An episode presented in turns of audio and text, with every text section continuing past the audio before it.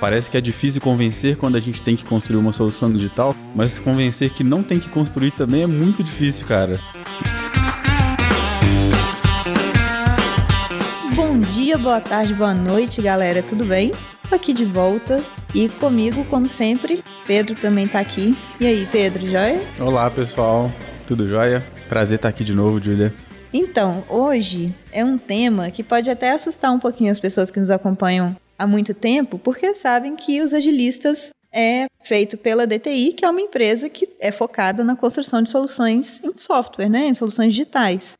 Só que a gente aqui precisa conversar também sobre diversos tipos de problema, né? E aí o que acontece? A gente entende que quando um cliente chega para a gente, pode ser que nem sempre vá casar com uma solução digital. Ao mesmo tempo, a gente entende que desatrelar 100% muitas das vezes é difícil porque a nossa vida mudou muito a partir do momento em que a tecnologia entrou e entrou assim, criando um espaço para poder ficar que era definitivo.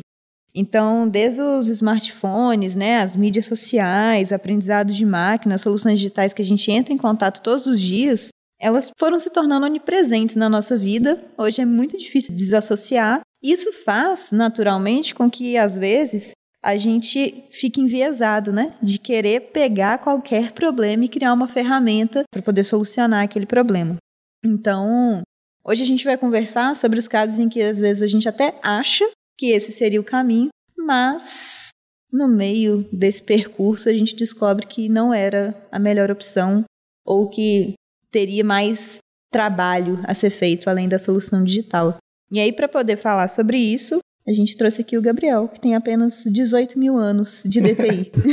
Mais ou menos isso. E pessoal, meu é Gabriel, sou designer aqui na DTI há mais de 5 anos. Tenho aí mais de 8 clientes atuando aí. Então tem uma, estradinha boa essa empresa aqui. É, curto bastante. Já estou em muito produto de discovery, né? Nossa, muitos processos de discovery. E é igual a Julia tá falando, o cliente sempre chega querendo um produto digital a gente chega, hum, sério, é isso mesmo que você quer? E a gente tem ali todo um processo ali para descobrir realmente o que o cliente está precisando, né? É isso aí, bem-vindo, Gabriel. E o papo hoje é esse, né? Como a Júlia comentou, embora a gente saiba que a tecnologia empenhou um papel super driver de inovação em diversas áreas, a gente sabe que também pode vir de, de novos processos, novas abordagens que não necessariamente vão ser a solução digital, né? Então, começando pelo problema, ou melhor, é sempre o problema que chega para a gente?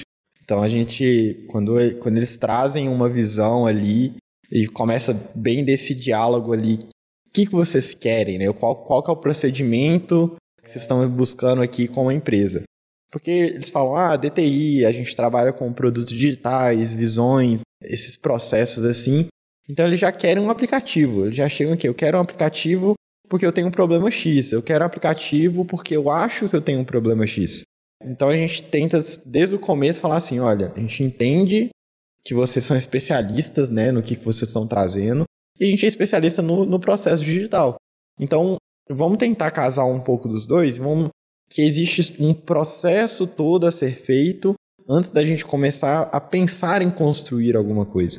Então, desde o momento ali de comercial que a gente está conversando com o cliente, a gente traz essa visão, a gente tenta deixar bem claro isso e explicar o máximo possível, olha, essas primeiras semanas, esses primeiros contatos, eles são todos de uma validação do que, que vocês estão falando, que vocês aí estão conversando há anos, meses, né? E a gente está começando agora a ter esse relacionamento. Então, primeiro vamos entender o que, que vocês estão fazendo, que, quais são as suas dificuldades, para depois a gente chegar numa conclusão do que em conjunto, né? Do que, que é realmente necessário ser feito. Então, a gente sempre tem esse diálogo inicial, preparação, e a gente começa realmente um discovery ali para chegar numa solução em conjunto. É importante navegar no espaço do problema primeiro, antes de já chegar navegando no espaço da solução, né? Conversar bastante com o cliente, conversar as áreas envolvidas. Às vezes não é só um pedaço ali, às vezes eles acham que ah, tá dentro de uma área muito específica aqui que a gente tem que atuar e a gente descobre que o problema tá ou antes ou depois, a gente, né, a Julia aqui do, do design de serviço sabe bem como que isso funciona. Então a gente consegue aplicar bastante da metodologia dentro do, do nosso dia a dia, né? Pois é, às vezes acontece inclusive de, igual você estava comentando, né? O cliente chegar, aí primeiro tem essa visão realmente de que é uma solução digital. E aí depois ele, aí, além de ser uma solução digital, já tem a área que é impactada, já tem mais ou menos o recorte de como que seria o, a solução, né, para poder sanar aquela dor. E é muito fácil da gente entender por que, que eles têm tanta urgência e já tem essa visão, porque assim, quando a gente machuca, por exemplo, a gente quer assim, que pare de doer. Então, se vai passar um metiolate, se vai se queimou e vai passar uma água, o que for, a gente quer que pare de doer, a gente quer minimizar aquele sintoma. Então, o cliente quer a mesma coisa, quer resolver o mais rápido possível, que às vezes está perdendo dinheiro, às vezes está perdendo até pessoas ali, né, que não conseguem permanecer naquela área, está tendo muita curva de aprendizado. Enfim, podem ter diversos tipos de dores para além do incômodo, assim, né, de olhar e falar, nossa, esse processo está estranho, mas podem ter dores que são muito reais, assim, né, que dão um impacto muito grande no negócio. E aí, até puxando para esse lado, o que, que acontece quando o cliente chega para a gente, fala dessas dores e a gente, no meio do caminho, identifica que não era nesse ponto que eles imaginavam inicialmente que é o que a gente precisa atuar, ou que não é dessa maneira, como a solução digital, que a gente vai conseguir solucionar para eles. Acho que a questão aí é alinhamento de expectativa. Acho que é a principal coisa que a gente tem que fazer quando chega nesse momento ali com o cliente. Porque eles vieram com uma expectativa sempre de queremos um processo digital. Então a gente tem que se bem alinhar assim, olha, a gente entende que existe esse processo, a gente pode de certa maneira atuar em cima disso, mas talvez o problema está em outro lugar e igual você falou. A gente pode até estancar o ferimento ali, mas a dor ela vai continuar acontecendo. Então, se a gente não identificar o ponto, a dor vai voltar e ela vai voltar de outra maneira, ela pode voltar mais forte. É, então, a gente tem que saber identificar e apresentar o melhor possível para o cliente o porquê que a gente está sugerindo daquela maneira. Então, às vezes, esse alinhamento de expectativa, a gente tem que colocar numa posição falando assim, olha, di- diante de toda essa análise, diante de toda a conversa que a gente fez, é, nossa opinião como profissionais da área, como direcionadores desse processo de, de transformação digital, é às vezes não ir para o processo de transformação digital. Muitas vezes a gente pega nesses discoveries que é uma falta de comunicação que está acontecendo, que um sistema ele não vai resolver um problema de comunicação. O sistema ele só solidifica um processo já existente. Então, se o processo ele está quebrado, o sistema também vai ficar quebrado. O- então, a gente tem que resolver muito mais como que vai ter essa solução e conversar com o cliente, tentar ajustar isso, fazendo um remapeamento de fluxo, fazendo nossos MVPs ali que melhorias de comunicação de certas maneiras, deixar mais claro papéis, responsabilidades, para depois então, se for necessário, atuar dentro de algum sistema. Às vezes pode ser até um sistema de pra- prateleira, né? A gente tem que entender o que, que é realmente mais interessante. A gente tem também clientes aí de longa data que a gente faz esses processos e no final das contas fala assim, olha, tem algum outro tema aqui que a gente já construiu aqui com vocês mesmo que a gente pode reaproveitar. Por que, que a gente já não faz isso? Então existem esses cenários também. É muito interessante isso que você falou, Gabriel, porque, assim, existe o que a gente começou falando, que é o apego na ideia de que é uma solução digital que vai resolver, e tem os cenários em que a dor ou o problema já vem com o apego em uma solução digital específica já existente, ou uma ferramenta que eles já usam, ou que foi concebida para resolver aquele problema, mas ninguém parou para pensar que, na verdade, ela não está resolvendo porque não é ela mesma que iria resolver, né? Ou que, na verdade, não é. o- Quantidade de sistema no Excel que a gente vê aqui, é, que a gente tem que falar, ó, não é. Às vezes pode ser, pode não ser a solução, a gente tem que, tem que dosar bem. Eu mesmo já passei por uma, por uma situação, não tenho vergonha de dizer, né? Do meu período de Scrum Master já faz alguns anos, então eu posso contar que eu trabalhei né, em, um- em um time, né, na época como, como squad leader, e a gente trabalhou por diversos meses, né, diversas sprints, né, consolidando em alguns meses, em um produto que mais à frente a gente foi descobrir que ninguém queria. Né? Então, assim, tivemos com certeza uma falha na concepção ali inicial, mas um exemplo muito clássico da dificuldade do desapego, porque Parece que é difícil convencer quando a gente tem que construir uma solução digital, mas convencer que não tem que construir também é muito bem, difícil, bem cara. Difícil, é bem Nossa, e foi assim, é, é um momento constrangedor, porque tinha muita gente apostando naquilo, né? Tinham as pessoas que idealizaram aquele produto, elas tinham que ser convencidas. Então, não foi um momento fácil, né? A gente acabou pivotando completamente depois da, dessa constatação. Antes tarde do que mais tarde, né? Então, é uma ótima MVP, frase. Né? o objetivo do MVP é justamente isso, testar uma hipótese. É. O portal acabou, né, o produto acabou sendo completamente desativado, felizmente, parte do time foi desmobilizado, então saiu mais barato, né, para uhum. todo mundo. Inclusive, né, como qualquer produto digital, ele tem custo para se manter. Uhum, então, tudo isso foi barateado. Então, assim, o desapego não foi fácil, né? É uma mensagem difícil de passar principalmente para quem idealizou, como eu falei, mas começar dizendo que existe uma forma mais barata de resolver o problema, como era o caso, né? Que uhum. a gente descobriu que na verdade o que estava dentro daquele produto, né, um portal totalmente novo sendo construído, na verdade já existia um outro produto dentro da empresa que se a gente desse uma ajeitada nas informações já estava resolvendo o problema do usuário, sabe? Então assim, é, é esse olhar mais amplo que às vezes é. falta, né, Gabriel? Tem um episódio, inclusive, que a gente gravou ano passado, que é o 208, que é sobre a falácia do custo irrecuperável. Que é justamente isso, assim, você brincou do antes tarde do que mais tarde, que é de conseguir lidar com esse apego, né? De caramba, já conversei com o stakeholder, já conversei com o meu líder, já vendi para os acionistas que aquela solução era isso mesmo e o pessoal tá botando dinheiro. Agora eu vou calçar minha cara para poder chegar e falar que na verdade não. É. É, as pessoas, para além do aceitar no coração, tem o aceitar que vai precisar de fazer vários alinhamentos, justificar e inclusive ter essa visão de que vai economizar lá na frente, né? Assim, também é muito importante, que é uma forma de pelo menos acalentar o coração, né? De que nem tudo foi perdido. É mais ou menos isso. E você me lembrou aí também de um foi recente aí que a gente fez com um cliente, fez um discovery que era assim, olha, a gente tem cinco soluções dentro de um processo e a gente quer saber, a gente faz, usa uma, usa cinco, vai construir uma nova, o que, que a gente tem que fazer? E o, todo o processo do discovery com a gente foi nesse sentido. Como que está o processo, onde que a gente pode reduzir esse custo, onde que a gente pode otimizar não usando tantos sistemas, avaliar, a gente fez todo um benchmarking dos sistemas que já usaram, entender o que, que, que realmente precisava ali. E no final das contas, a gente conseguiu usar um, um produto de prateleira que eles já, já estavam acostumados, já tinham experiência no uso. Precisava de alguns ajustes, sim, mas nada assim drástico. E a outra metade foi ajuste de processo, que era assim: ah, a gente não tem uma comunicação tão efetiva porque a gente faz tudo de última hora, porque não tem um alinhamento.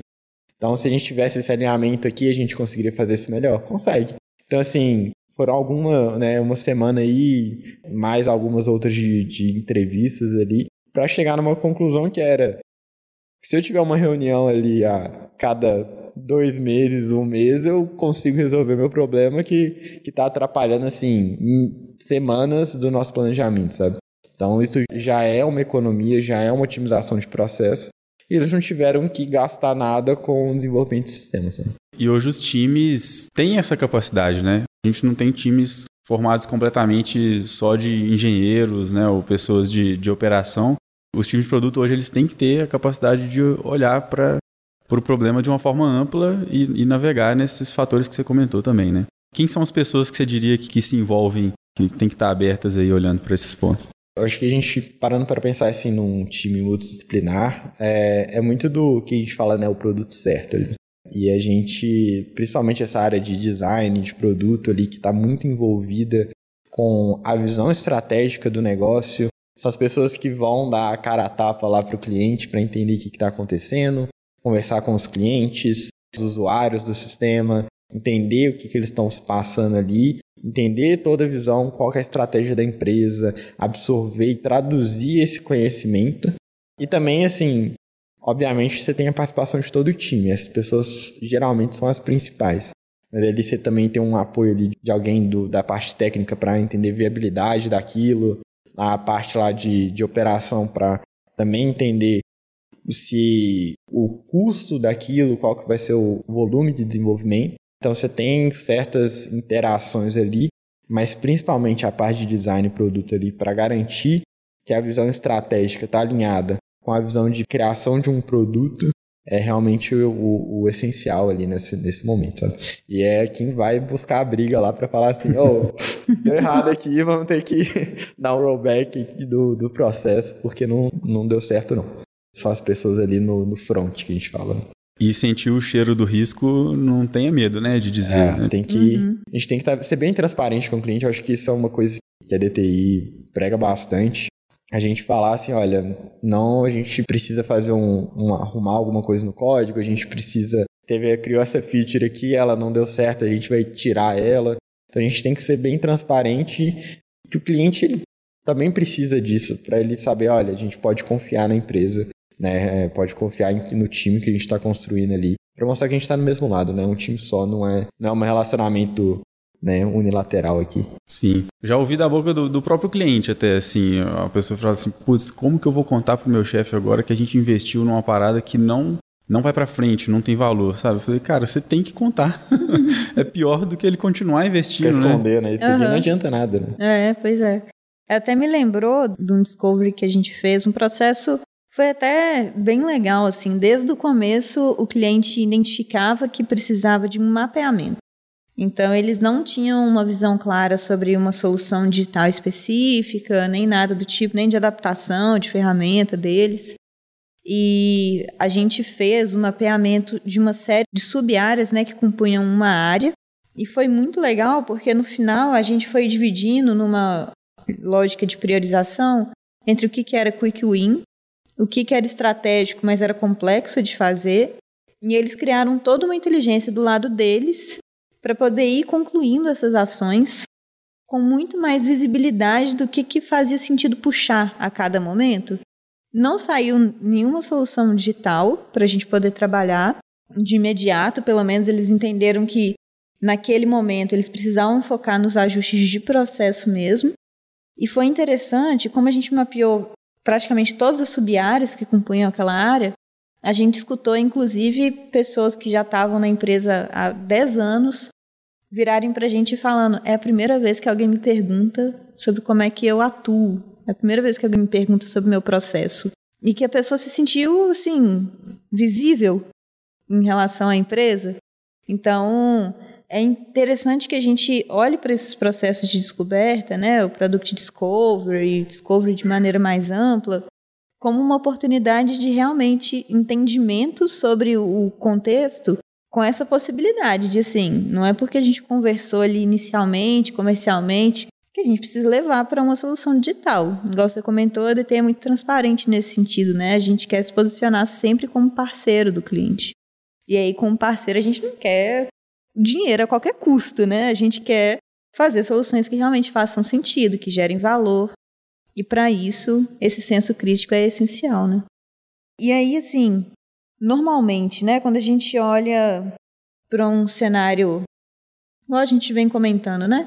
O cliente chegou, trouxe demanda, a gente vai conversando, vai alinhando. O que, que é preciso, o que, que é importante, né, ter em mente na hora de trabalhar para essa busca na, na solução, assim, para um problema? O que, que normalmente são perguntas que são feitas ou momentos de reflexão que precisam acontecer? Você comentou também de alinhamento de expectativa, né? Quando a gente está discutindo ali com o cliente, né, trazendo esses tópicos, a gente sempre faz primeiro um, uma visão geral, né, qual, que está acontecendo, o que, que, é o problema, e a gente entra né, nesse processo qual você comentou, Júlio, de conversar com as pessoas, entender e dar visibilidade para elas, e a gente cria principalmente, né, com as ferramentas de design, a gente consegue criar uma visão de quais que são realmente as dores daquilo, e a gente trabalha ali em qual que é o nosso foco em cima dessas dores. Muito mais do que necessariamente atuar em ferramentas, já partir para a parte de solução. Então a gente trabalha muito mais, cara, o que a gente está precisando fazer, o que está alinhado com a expectativa da empresa, e a gente vai faz, li, ligando né, nesse processo do, do discovery para visão de solução ali no final.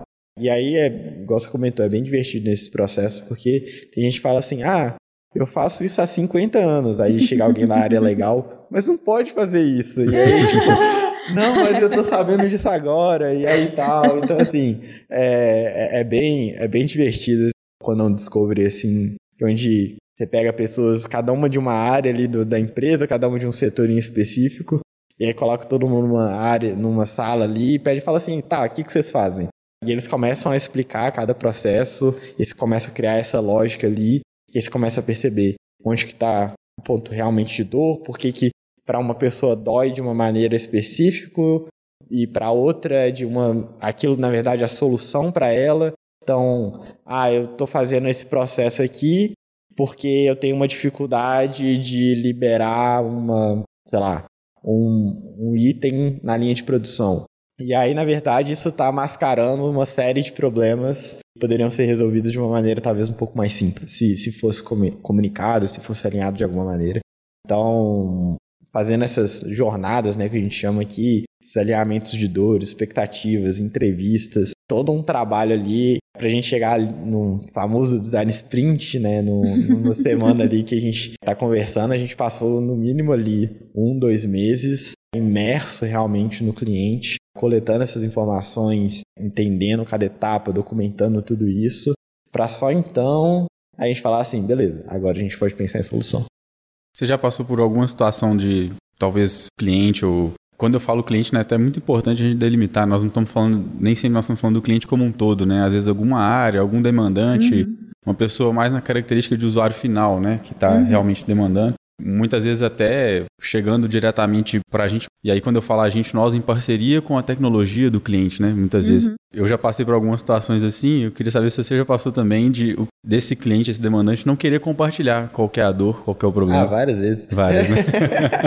Algumas pessoas têm uma restrição, acha que a gente está lá para investigar por algum motivo. Então a gente tem que criar um laço de confiança, muitas vezes, com quem que vai usar o sistema. Então, isso é importante para eles falarem de tudo o que eles precisam, falarem das dores, porque dependendo né, de como funciona toda a questão né, de hierarquias, tem é, como que cada cliente atua, então você tem que entender um pouco dessa dinâmica, porque isso vai impactar na hora que as pessoas forem falar.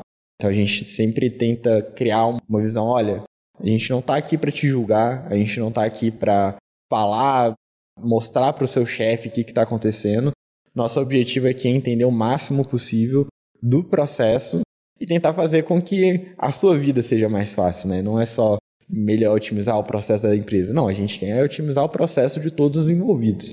É, então, às vezes as pessoas ficam com receio de falar, você tem que só depois de, sei lá, um mês ali, às vezes, é. que as pessoas, nossa, ganhei confiança suficiente para contar que existe um problema X, sabe? É. E aí, a gente tem que ter uma perseverança para vencer um pouco essas barreiras, né? Uhum. E construindo a confiança, né? Isso é um negócio muito importante, assim, dentro do processo, porque uma coisa é a gente pensando, né, assim, do ponto de vista de quem está indo investigar, quem está indo correr atrás, a gente sabe o que, que a gente está buscando. Mas para algumas empresas, e aí até com uma visão um pouco mais tradicional, ou que nunca tiveram processos mais voltados para design thinking, abordagens ágeis, de repente chegam umas pessoas que você nunca viu para poder entender o que, que você faz com detalhe. que é o uhum. chefe escondido, né? Aquele programa. e aí uma coisa que eu sempre gosto de comentar com as pessoas no início, principalmente a partir do momento que virou um processo mais remoto, né? Hoje em dia a gente está fazendo alguns remotos, alguns presenciais, alguns híbridos, pela natureza do, do cenário mesmo, né? Que permite esse tipo de flexibilidade. Mas quando a gente começou a fazer processos mais remotos, você não tá, por mais que você tá olhando na câmera, você não tá olhando olho no olho na pessoa. Você não chegou, não entendeu quem é aquela pessoa de um nível mais aprofundado, tá. o espaço, exatamente. Então eu sempre gostava de comentar assim, olha, de forma alguma é para poder avaliar o seu trabalho, para poder criticar o seu trabalho, porque normalmente as pessoas ali dentro das áreas, elas estão fazendo o melhor que elas podem com os recursos que elas têm no Sim. melhor tempo que elas podem. Então, algumas ficam bem e assim, né? De mineiro para mineiro, as pessoas ficam cabreiras. É, tem, que ter, tem que ter um pitch muito bom, né? Para chegar é. para fazer uma entrevista aprofundada é. com, é. com, algumas pessoas e é, tal. E uma coisa que é legal, até traçar o paralelo que você comentou de juntar pessoas para poder entender, né? O que para um é um ponto de solução, para outro pode estar gerando gargalo. É uma enorme diferença entre a pesquisa atitudinal e a comportamental, né? Porque se você vai fazer uma pesquisa atitudinal, que é uma pesquisa baseada basicamente no que as pessoas falam que elas fazem, ela vai te contar ali passo a Mínimos passo. detalhes de como foi o treinamento, É. e é aquilo ali, ó, na ponta da língua. Ela vai tentar colocar em ordem, assim, cronológica de como as ações funcionam. A gente sabe que a vida é mais orgânica, né? Então, normalmente, o que acontece é a pessoa começa uma ação, aí ela lembra de um outro negócio, aí começa a puxar, e o fulano chama, aí ela já vai olhar o outro negócio, aí abre uma outra aba. Então, a gente sabe que o negócio é um pouco mais confuso. E quando a gente tem pessoas com visões diferentes colocadas no mesmo ambiente, a realidade consegue chegar um pouco mais ajustada, porque a conta tem que fechar.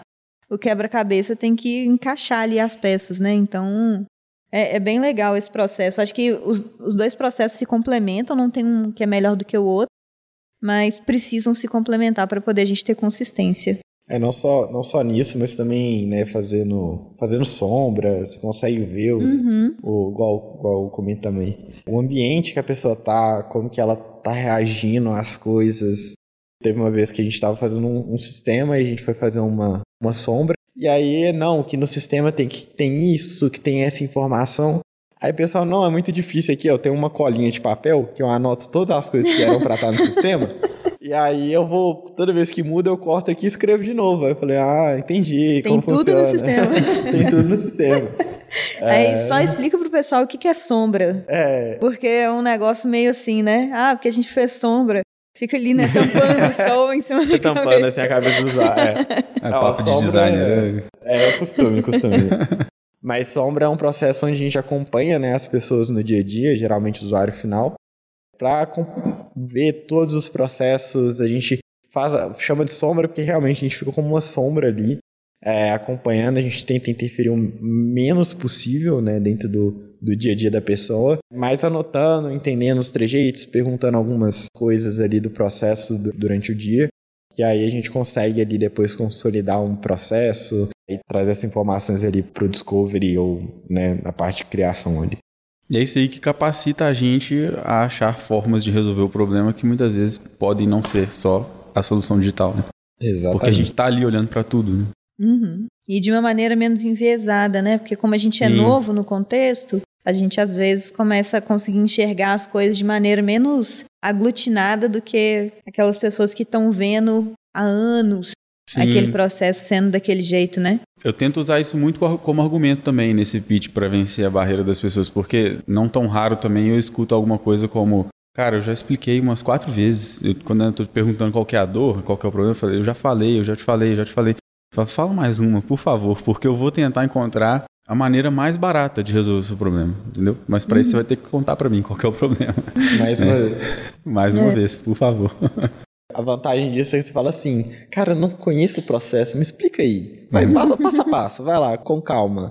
E aí, aí você quebra ali. E, e eu acho que é interessante porque as pessoas gostam de falar o que elas fazem. Então, esse ar de estou sendo ouvida, é, isso é bem legal, porque quando você puxa isso, né, pe- pergunta lá mais uma vez o que ela tá fazendo, você vê na pessoa quando ela tem interesse ali, ela começa a detalhar, especificar bastante as coisas. Então, isso, isso pra gente é muito rico, né?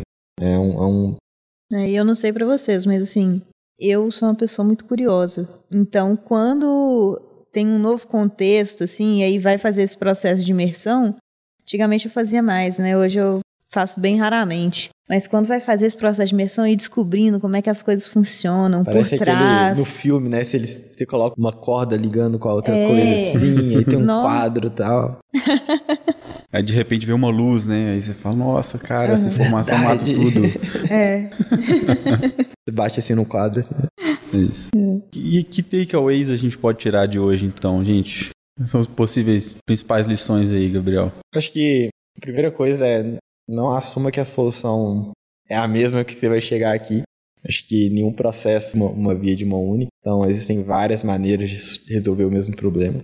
Então a gente tem que realmente aprofundar o máximo possível, entender, tomar decisões com as informações que a gente tem e seguir em frente. Eu acho que dentro desse mundo ágil aí a gente tem que entender que a gente vai errar. várias vezes, mas a gente tem que saber que qual que é a maneira mais segura de errar, qual que é a maneira de direcionamento que a gente consegue ter ali e caminhar para frente sempre. Acho que, que isso é bem importante. É isso, né? Embora as soluções digitais pareçam lindas, poderosas, elas nem sempre são a melhor ou a mais recomendada saída, né, para um determinado problema. É, acho que é muito importante essa chegada com o coração aberto, assim, né, para esses processos de imersão. E a gente fala muito sempre sobre não se apaixonar pela solução, né?